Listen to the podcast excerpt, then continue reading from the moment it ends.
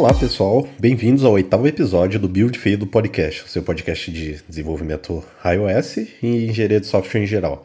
É, eu sou o Bruno Ramos e aqui comigo estão meus amigos hosts. Eu sou o Fabrício Serralvo, sou desenvolvedor iOS lá no iFood. E eu sou o Bruno Rocha, sou desenvolvedor iOS no Spotify. Bom, hoje o nosso assunto é Clean Code, mas acho que antes de a gente começar a falar, queria soltar a boa. A gente está testando um setup de áudio novo aqui, estamos com microfones novos.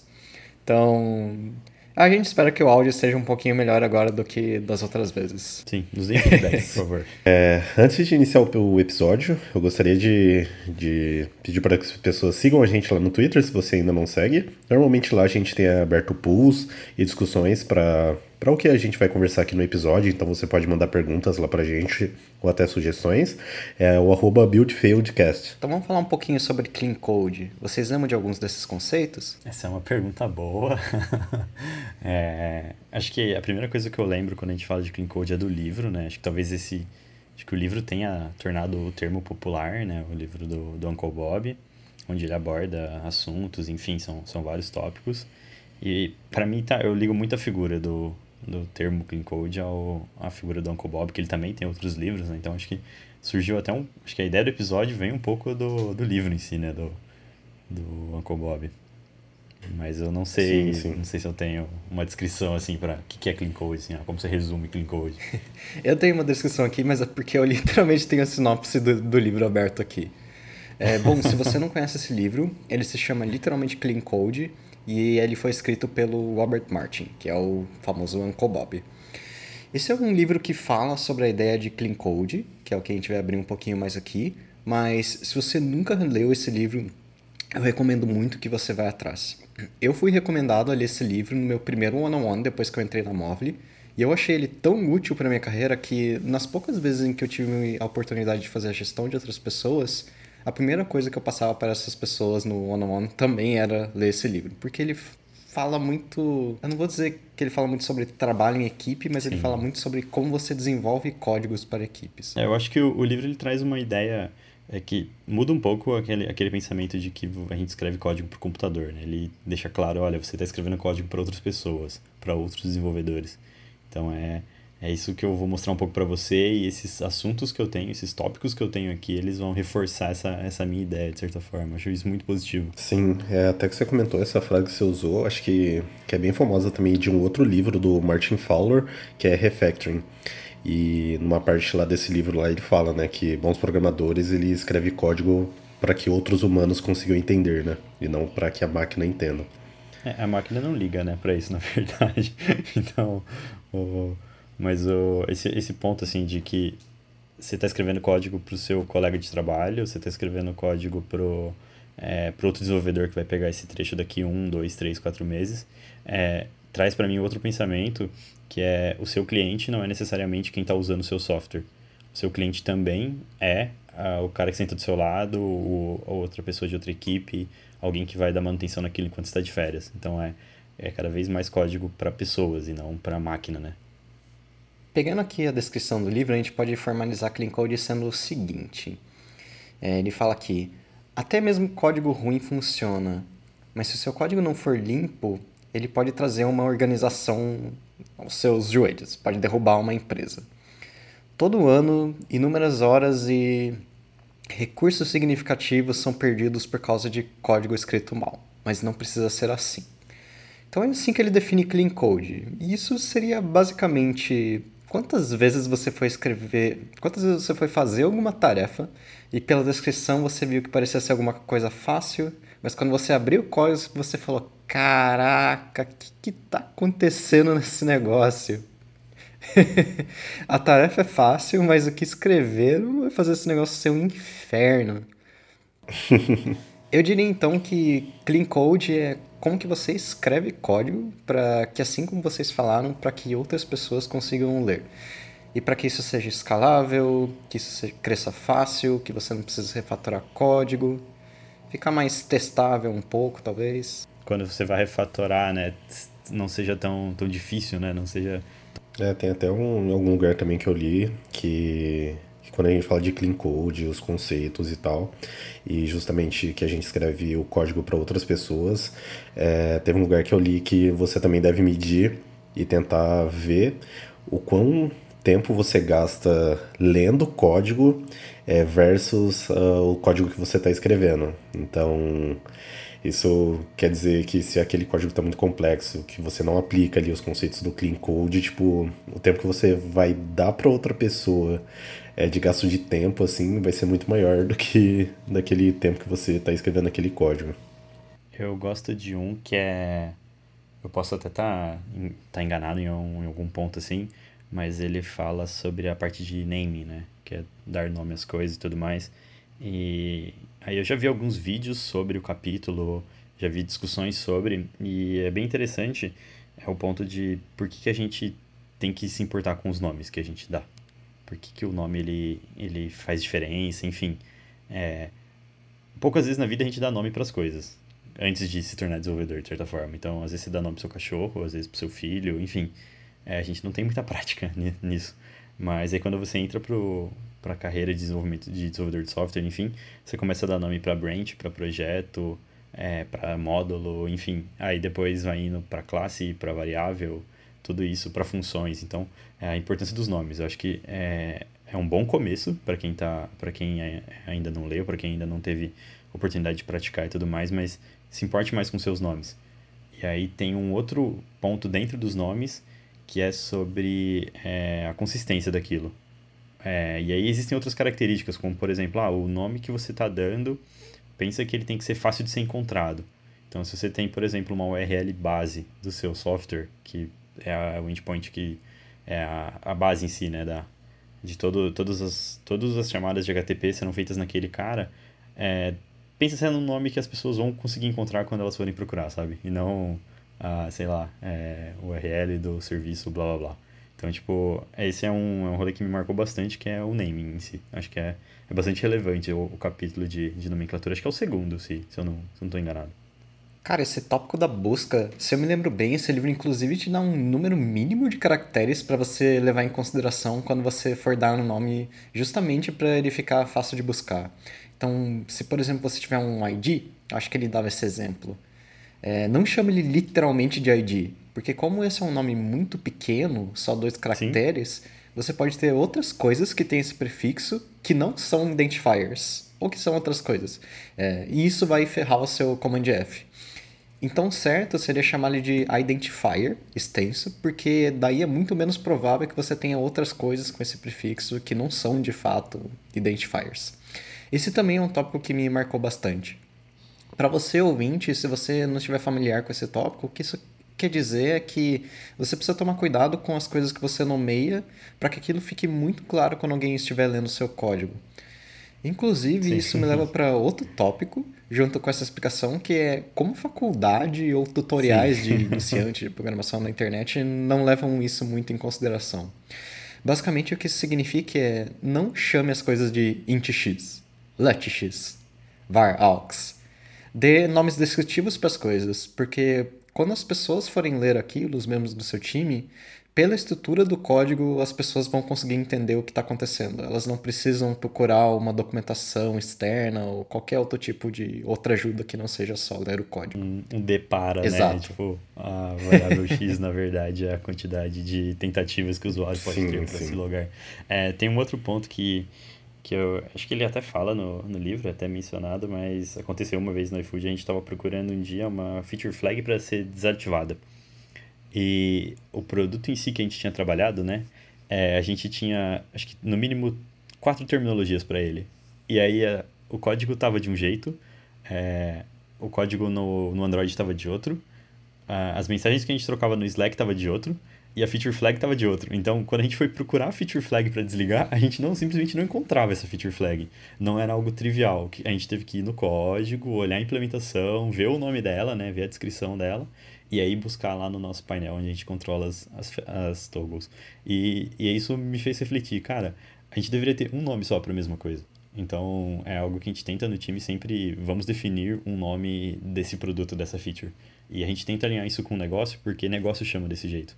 Então é muito importante que aquela definição ela não fique só para os desenvolvedores, né? Mais pessoas vão falar daquilo e tudo mais.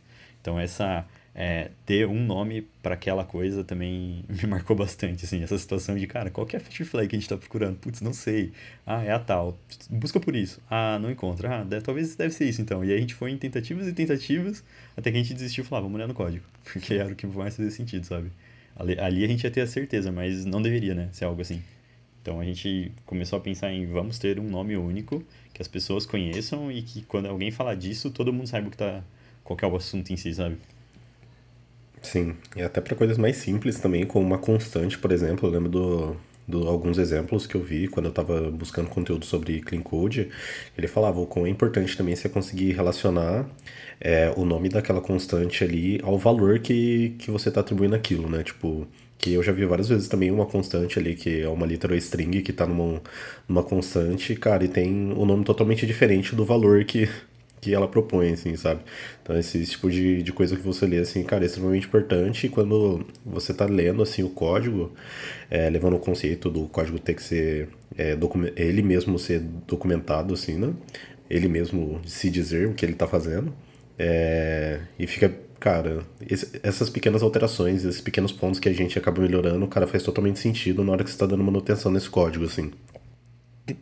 Dentro do assunto de, de naming, uma coisa que eu gostaria de compartilhar que eu acho muito legal é que no, nos docs do Swift, o swift.org, ele tem uma página que se chama API Design Guidelines. E é uma página inteira falando só como, como dar nomes para coisas no Swift, para que eles fiquem Swift e bonitinho. Mas que caem muito também dentro do assunto de clean code. E eu gosto muito porque ele vai bem fundo nesse assunto. Então, quando que você usa um método? Quando que você usa uma propriedade computada? Como você dá nome para os seus argumentos. É, tipo, que verbo você usa quando você está se referindo a alguma Sim. coisa. Tipo, e isso é muito legal. Isso realmente ajuda muito no dia a dia.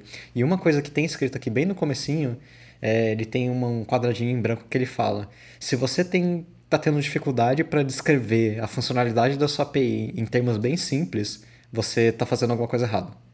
Então, a sua API está errada. Talvez talvez você tenha mais coisas que você deveria, Exato. né? E é muito mais difícil, né? Uhum. Você dá algo para que tem que faz sete, oito coisas ao invés de uma só. E isso me leva para o próximo tópico de Clean Code, que talvez seja um dos mais importantes, que é como Clean Code é atrelado aos princípios do Solid, mas de Sim. forma mais forte, que acho que é o que ele mais comenta do livro, que é o princípio de responsabilidade única. Então, isso significa que você tem que tomar muito cuidado para que a sua lógica seja bem contida. Você não tem coisas que fazem muitas coisas. A sua classe ela tem um propósito. O seu método ele tem um propósito. Porque quando você mistura as coisas em tudo em um lugar só, é aí que começa o problema. E aí é o que vira o que a gente chama de spaghetti code. Ou classes maturadas com mais de mil. Massive View Controller. Esse, é, esse é um ponto bem, assim, nossa, é, é muito relevante é, o ponto de, do SRP, né? De, ah, olha, as coisas devem ter uma única responsabilidade. Aí eu acho que uma vez comentaram comigo que é, é muito importante também pensar na granularidade do seu SRP. O quanto você quer seguir a responsabilidade única e a, até que ponto isso vai ser levado. Porque faz sentido que as funções realmente façam uma, uma coisa só. É, mas, por exemplo, uma função que valida se existe um se existe um atributo, por exemplo, um parâmetro que ele é opcional, e aí ela tem um guard, por exemplo, é, isso deveria estar numa outra função, por exemplo, um cara que só valida e um cara que só é, que faz a operação em si. Aí já tem o ponto de tratamento de erro, que é uma outra história, mas acho que o tratamento de erro ele tem que sim estar em outro lugar, mas o quanto a gente tem que pensar é, no SRP? Será que eu deveria seguir ele a cada detalhe mínimo? É, eu tenho minhas dúvidas, mas é, é um bom ponto para se questionar. É a granularidade do, do SRP que a gente está pensando, sabe? Mas, enfim, eu acho que coisas que fazem uma coisa só faz muito sentido. É, esse é um bom caminho, mas a gente tem que sempre avaliar ali para não ficar talvez algo até mais complexo e mais confuso do que é, um método que tem um guard e faz algo em cima daquilo, ou um cara que só trata o guard, enfim. Tem, tem bons pontos aí para serem discutidos. É, acho que você tem que definir o, o que, que é a. O que, o que define uma responsabilidade, né? Que é o que você disse, o que é uma granularidade. E aí você constrói em cima disso. Mas acho que esse é um dos princípios mais importantes, porque no fundo é isso que permite a escalabilidade do app. Você poder transformar sim, as coisas sim. em bloquinhos e estender sem você precisar digamos, Isso, aí vem o ponto é. de por que, né, fazer, fazer as coisas serem é, terem responsabilidade única. É, vem do reuso, o reuso vai ser mais fácil, o teste vai ser muito mais fácil, você, afinal tem, tem menos coisas ali, sabe? Então acho que é, é algo que é, é muito bom pensar em coisas pequenas, não só por é, vai estar tá tudo separadinho, e sim porque vai ser mais fácil testar, você vai conseguir reutilizar, a manutenção vai ser mais fácil no futuro, sabe?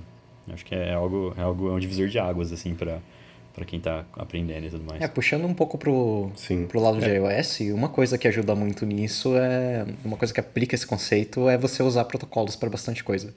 Então, para você. Né, que a gente chama de protocolo oriented programming, né? Então, acho que um exemplo que vem na minha cabeça é: em vez de você ter uma classe que se chama círculo vermelho, você tem talvez uma classe que se chama círculo, ou uma classe que se chama vermelho, e aí você tem um protocolo que é pode ser um círculo, ou pode ter uma cor. E você divide essas responsabilidades em coisas diferentes. E aí você cria suas classes de verdade, seu círculo vermelho, a partir da composição dessas classes e desses protocolos. E é isso que permite que você tenha. Você tem coisas com responsabilidades únicas, mas você consegue facilmente expandir isso para outras coisas. Então você pode ter um quadrado vermelho, você pode ter um triângulo vermelho, sem precisar refatorar suas classes antigas. Você só compõe tudo junto. Acho que usar protocolos no Swift é uma das coisas mais legais que a gente consegue fazer para Clean Code. Uhum. Eu acho que dando um passinho para trás também, é, no tópico dentro do, do Clean Code, a gente tem a parte que ele fala bastante de funções, né? Então, é, é legal, tipo, do, dar uma olhada para esse cara, é, dos pontos que ele comenta lá dentro, por exemplo, quando uma função é muito grande, é, e aí até ele, no livro lá do Uncle, Bob, do Uncle Bob ele até fala que é, funções acima de cinco linhas, provavelmente ele já está fazendo muito mais coisas do que ela deveria fazer, né? É, funções com muitos argumentos também, então se você está passando ali mais de três argumentos dentro de uma função, provavelmente ela está mais, com mais responsabilidades do que ela deveria, ou até mesmo você pode encapsular tudo isso numa outra estrutura, por exemplo. E, e, é legal dar uma olhada para esses caras também, que se você tenta levar risca, pelo menos no começo, quando você tem o contato pela primeira vez com o Clean Code, você tentar aplicar esses conceitos de prestar atenção se uma função está grande demais, é, se ela está fazendo mais de uma responsabilidade e tentar começar a quebrar esses caras já é um ótimo começo, assim.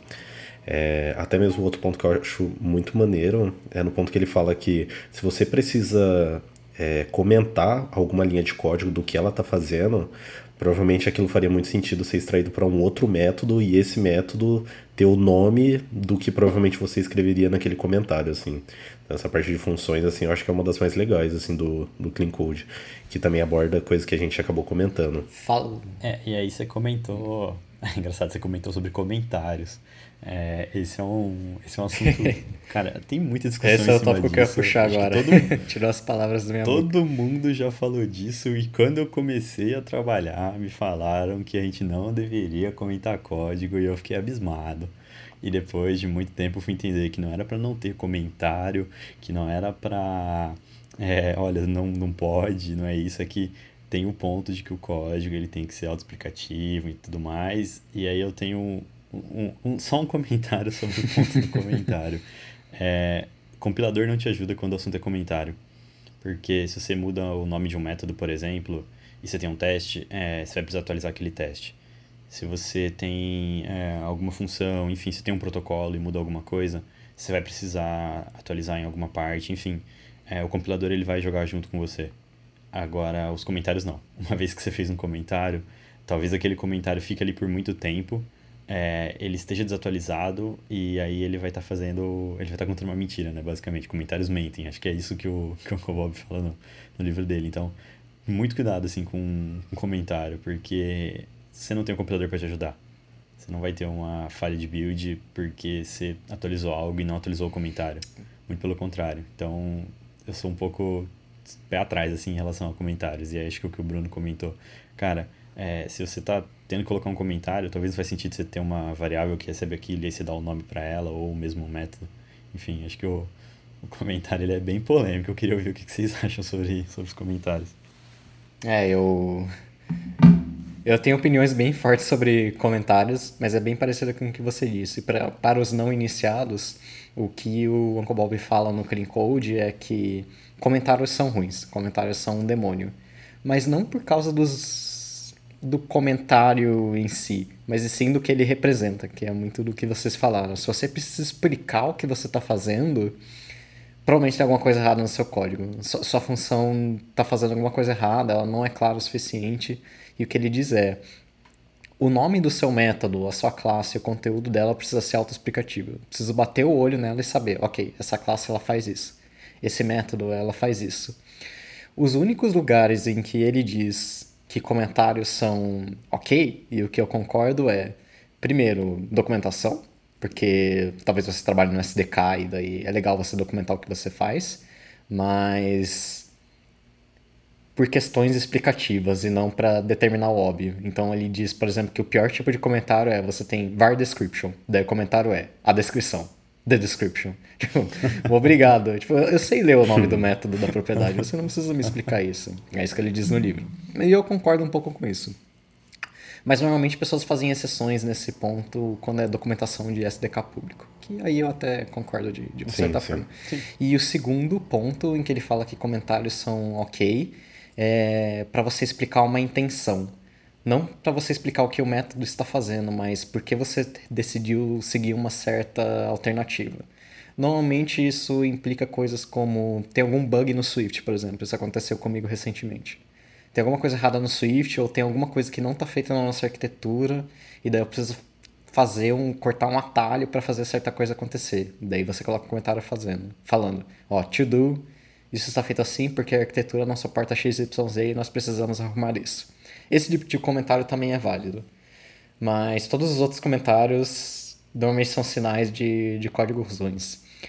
Existe um terceiro tipo de comentário, que daí já entra numa linha mais, mais tênue ali, que são marks. Pessoalmente, para mim, depende da linguagem. Eu acho que em Swift você não precisa ter marks de código, porque é para isso que servem as extensions. É, você consegue fazer extension com protocolo e aquilo fica muito óbvio. Mas, por exemplo, em Objective-C, onde você é obrigado a colocar todas as definições de protocolos numa categoria só, é, normalmente o pessoal, o pessoal usa bastante mark lá. Daí é ok. Mas em Swift eu não gosto muito, não. Sim. Mas esse ponto é super polêmico. Tem gente que gosta em Swift. No iFood o pessoal gosta. sim. sim, sim. É, eu particularmente eu gosto. É, principalmente quando eu tenho estruturas de classe que são grandes por motivos que ela deve ser, assim, por exemplo, uma classe de view, como no iFood a gente usa view code, eu gosto de quebrar a estrutura de definições de, de elementos, métodos de comportamento, ações, etc, métodos privados, inicializações, eu curto quebrar em marks porque Normalmente essas classes, dependendo da estrutura que você tem ali numa view, se ela não é componentizada e ela precisa estar em um único lugar, a maioria dos componentes que tem dentro dela, ela acaba ficando um pouco grande. E eu particularmente eu gosto de separar em marks porque o próprio Xcode com a integração que ele tem com esses marks, ele fica mais fácil de você se achar ali e achar um code snippet mais rápido ali. Então, eu particularmente eu gosto nesses casos em específicos, mas não em todos os lugares. Porque eu acho que, como o Bruno Rocha disse, que a gente tem as extensions e se a gente separar é, a conformação de algum protocolo em extensions de cada um que aquela classe usa, eu acho que já é um, é um bom separador, assim, não necessariamente a gente precisa de um mark para explicar que aquilo está conformando com aquele protocolo, por exemplo.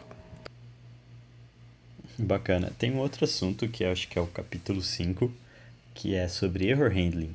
Cara, é, é impressionante o, o, o quão bom esse capítulo é, porque é, por exemplo, eu já vi muito código, mas eu já fiz muito código assim, que quando algo errado acontece eu retorno nulo, ao invés de, por exemplo, dar um throw.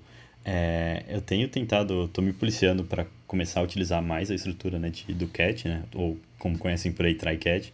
Mas, cara, é impressionante a quantidade de coisas que a gente faz que a gente opta por retornar, retornar nulo e não retornar, é, lançar uma exceção de fato. É, esse capítulo é muito bom, é, e aí teve, teve uma, um Coco Heads que o, um cara do meu time, o Lucas, ele palestrou sobre, e foi uma palestra muito boa, eu, eu acabei assistindo depois no, no YouTube, que eu não, não pude ir no evento, mas é, é impressionante, e é impressionante como o try-catch não é difundido no Swift. Então é natural você conversar com pessoas e elas, ah não, tipo, a gente retorna, retorna nulo mesmo, e quando não é nulo, né? Existem coisas que são nulos por design, você realmente pode não ter, por exemplo, ah, vou recuperar algo do user defaults, eu posso não ter aquele valor mas é, a gente deveria lidar melhor com, com as exceções. Eu queria saber o que, que vocês geralmente fazem, se vocês estão usando, ou se vocês não usam, ou se vocês acham absurdo, por exemplo, isso daí. Cara, eu gostava. Quando, quando eu... eu mexia em feature mais forte, eu gostava muito de usar promises, que é um SDK para você lidar com coisas assim que mas ele te dava um retorno de erro e isso ajudava bastante. Tipo, o retorno do erro ele vinha como retorno do método em si. É, eu também tenho essa opinião, esse pensamento sobre o try-catch. Eu, pessoalmente, eu acho que ele não é tão difundido porque eu acho que arquiteturalmente ele é meio zoado de usar. Então você tem que puxar um bloco ali, daí tipo, seus métodos eles não são throws, então você tem que fazer o, o bloco do do e do catch. Mas daí seu método ele tem um Sim. retorno normal, daí, putz, provavelmente isso aqui devia ser throws também. Então, normalmente você tem que construir sua arquitetura uhum. em volta dele. Daí eu acho que é por causa disso que as pessoas não Sim. usam. O, o result ele é um pouquinho melhor, eu já usei um pouquinho ele, mas o, o meu principal mesmo era usar algum, algum SDK de coisas assim que, que tratasse isso. Então, Promises era o meu uso de, de tratamento de erros preferidos, o que eu mais gostava. Justo. Sim. Uhum. É, eu acho que, que eu tenho bem a mesma posição que o Fabrício. Tipo, eu me policio hoje em dia para usar, principalmente depois da mesma talk que o Fabrício comentou, do Lucas. É, a gente pode até deixar o link na descrição, que tem o vídeo disponível lá no YouTube. Cara, é, é bem difícil, assim, também, tipo, é, pela questão da arquitetural mesmo que o Bruno falou, acho que, que é quando a gente começa a optar em escrever funções Trobo, por exemplo, a gente sempre vai se deparar tipo, de ir puxando de camada por camada e que precisa também conformar com o Trouble e acaba fazendo bastante alterações assim do código, principalmente se ele já está escrito e você vai tentar tratar com o Trouble, cara, é bem, é bem chatinho Sim. e complicado assim, acaba, mas eu acho que vale né? Tipo, sim. ah, eu ia fazer essa task, mas eu preciso refatorar tudo que tá ao sim, redor. Sim. Vai ter que criar uma task lá só para ser Trouble as funções que estão relacionadas com aquele use case ali. É, acho que o ponto que o Rocha levantou do Result também é um, é um cara bem, bem interessante, né? A possibilidade de você entregar um erro ou, ou aquele ou sucesso, né, enfim, genérico ali. Isso é sensacional. É, é bacana, acho que o reflexo disso é ter sido incorporado, acho que foi no Swift 5, né? Não, não tenho uhum. certeza. Era um, acho Sim. que foi criado no Alumfire, né? O, Networking usava isso daí e começou e trouxe pro acabou vindo para a comunidade, para o Swift, da comunidade para o Swift, né? Então, é, acho que mostra um pouco o, o quão bom, né, esse, esse cara. É, eu gosto dele porque é mais fácil de você dar um switch no resultado e ver se ele deu certo ou não do que você usar o, a nomenclatura do, do throws. Pessoalmente, eu acho meio arcaico. Em linguagens mais antigas tinham as coisas nesse formato, mas acho que nos dias de hoje não, não combina muito em como que as pessoas arquitetam os apps. Sim. É, lá na iFood a gente tem usado bastante. É, e realmente ajuda bastante, assim, não só tipo, a gente trabalhar com result num caso de, de uma chamada de serviço, repositório, alguma coisa do tipo, mas usar isso para você tratar alguma lógica de negócio ele também é, é, bem interessante. Até por causa das implementações que ele já vem prontas dentro do, do Result do Swift, né? Então você tem lá é, retorno de, de compact error, é, cara, é, é bem maneiro, assim, então acho que, que, vale bem a pena. Bom, é isso, pessoal. É, a gente abordou aqui alguns dos tópicos sobre Clean Code. É, espero que ajude vocês bastante o assunto e que faça sentido. E é isso. Queria agradecer é, a todo mundo que está contribuindo com, e escutando os podcasts, dando feedback pra gente. Então, lembrando mais uma vez, você pode seguir a gente no Twitter e interagir com a gente, mandando perguntas, sugestões, etc.